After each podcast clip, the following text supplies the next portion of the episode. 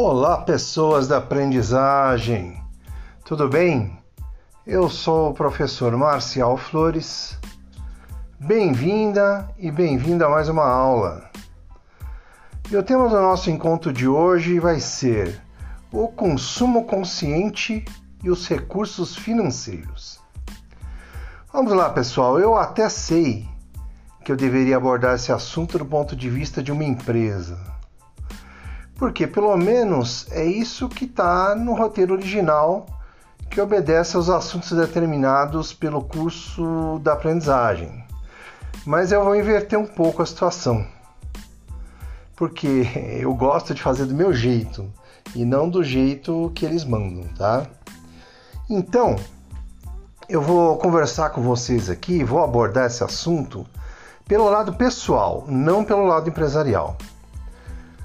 Mesmo porque uma empresa ela é feita por pessoas.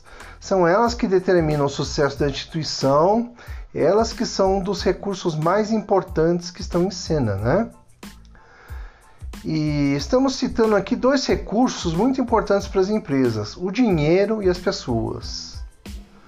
Vamos lá, qual recurso é mais importante entre esses dois? Bom, você deve ter a sua opinião, né?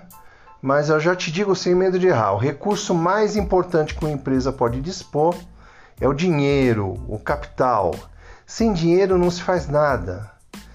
Tá? Então, por isso que eu né, não vou abordar pelo lado empresa, vou abordar pelo lado pessoal, porque para a gente também o dinheiro é muito importante. Sem dinheiro, assim como a empresa, nós também não fazemos nada. Agora, lógico que o pessoal do RH, nas empresas em que você for trabalhar, vai vir com aquela historinha, né? Ah, o recurso mais importante de uma empresa são os recursos humanos, as pessoas que trabalham na empresa. Mentira, gente! Isso é uma conversinha que você vai ouvir do RH a vida inteira. É, para você não ficar triste, para você se sentir importante. Mas quando você ouvir isso do RH, não pense duas vezes, desminta. Jogue na cara do RH. Gente, o mais importante, não tenha dúvida, é o dinheiro. O dinheiro compra as pessoas na empresa. Se você precisa, você contrata e paga. Se você não quer mais, você manda embora e contrata outros e paga. É só ter dinheiro. Você, eu, todo mundo que trabalha, vale tanto para a empresa quanto uma lâmpada. Se queimar, põe outra no lugar e é só comprar e pagar. Mas falando em dinheiro, né? É, eu queria lembrar que é preciso a gente saber usar o dinheiro. Se não souber, você fica sem ele rapidinho. Vamos lá, você quer uma prova? Coloca uma nota de 100 reais na carteira. E enquanto você não gastar, ela fica lá numa boa. Mas se você trocar essa nota, ou seja, se você comprar uma besteirinha e trocar a nota de 100, você vai ver que ela some rapidinho. Você nem vai notar, são 10 reais aqui, são 5 reais ali, aí vai mais 20 aqui. Quando você for ver, os 100 já foram embora. São essas despesas pequenas que te fazem gastar. Assim, como eu falei antes, a gente precisa saber gastar o nosso dinheiro de um jeito legal, de um jeito inteligente. A gente precisa estabelecer prioridades para gastar o dinheiro. E agora que você trabalha, você já tem uma ideia de quanto é difícil ganhar, tô certo? Você passa lá o mês inteiro ralando para ver a cor do seu dinheirinho e veja só, ele vai embora rapidão, porque para gastar é fácil, mas para ganhar é um sufoco, certo?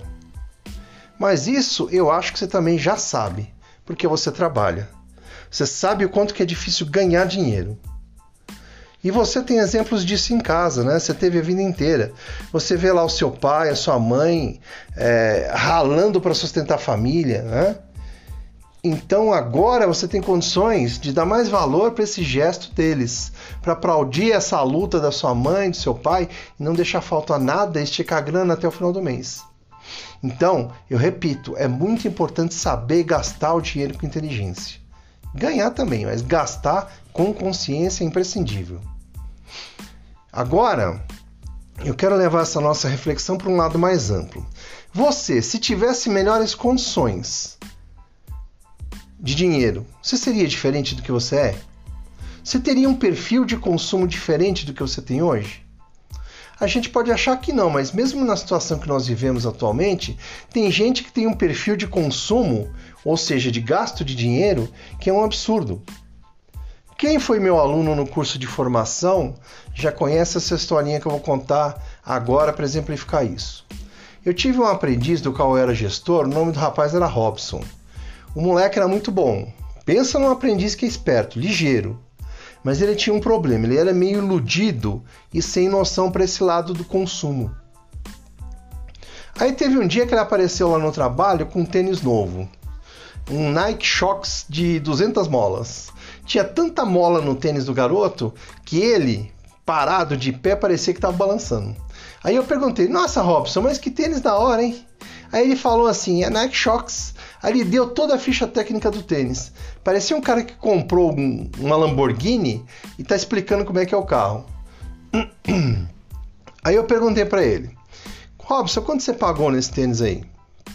Ele falou 900 reais. Desculpa. Eu disse, pô, 900 reais, cara?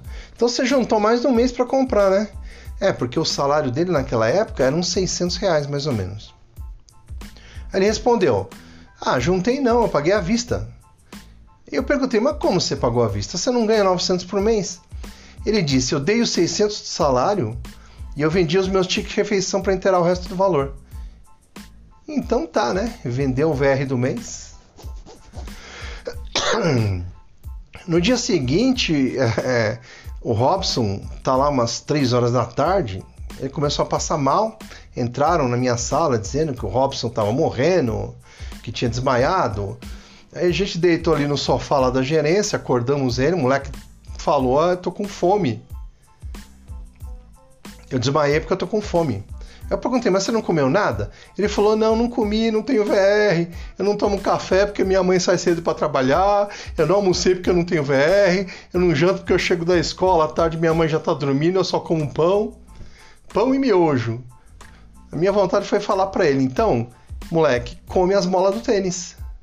Resultado, a gente pagou almoço para ele por um mês inteiro, pro moleque não passar mal de novo, né? Ou seja, é o querer ostentar, é o querer ter ou exercer um padrão de consumo que você não pode ter e nem sustentar. Vou dizer para vocês uma coisa: eu adoro carro. Eu gostaria de ter uma Mercedes C180 preta com banco de couro. Mas eu posso ter um carro assim? Não tem como, gente. Eu poderia ser louco de comprar uma e puxar aí um monte de prestação, hein? Sei lá, 80 parcelas, 90, 100 parcelas aí o resto da vida. Mas como é que eu faço para pagar IPVA, pagar o seguro, fazer revisão? Eu ia ter que vender um rim para manter um carro desse, né? Ou seja, o meu padrão de consumo não permite, então eu não tenho. Se eu fosse milionário, eu teria duas na garagem. Teria uma preta e uma prateada pro dia do rodízio. Mas não tem como. E o ruim da coisa é que tem gente que não entende isso. Aí pratica um consumo meio desenfreado, meio sem noção. É que essas pessoas não entenderam uma coisa muito importante na vida, que é o principal que você vai entender na nossa aula de hoje, que é muito mais importante você ser do que você ter.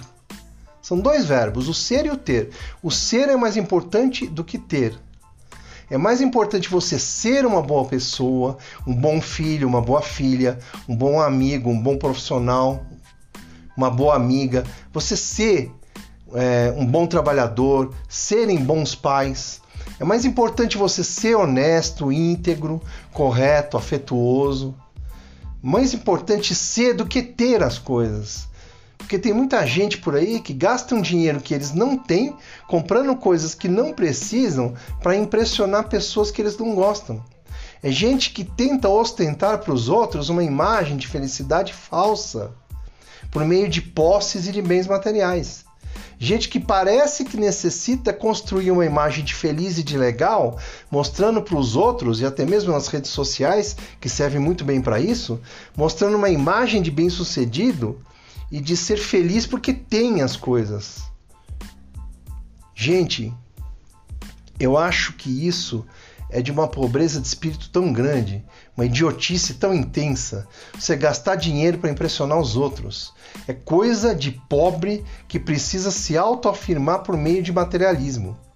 Rico, que é verdadeiramente rico, não tem essa postura. Vê só como anda um, milionário de verdade por aí. Você não vai ver o Mark Zuckerberg, nem o Bill Gates andando de correntão de ouro na rua, nem parando um Lamborghini na porta de restaurante. Isso é coisa de pobre que quer jogar na cara da sociedade uma mensagem invertida do que seja ser bem-sucedido e ser feliz. Gente, eu quero que fique claro, não é que eu esteja afirmando aqui que as pessoas não possam ter bens materiais. O dinheiro é seu, você pode comprar o que quiser, mas sim ter racionalidade e coerência para possuir bens. Lembrar que caixão não tem gaveta e túmulo não tem prateleira. Então, você não vai levar nada do que acumulou aqui quando você morrer. Então, melhor do que ajuntar bens e ostentar é ter uma vida confortável e não ostentar isso para ninguém, a não ser para sua família. Assim, lute para você ter uma boa casa, uma casa confortável, espaçosa, num lugar bonito.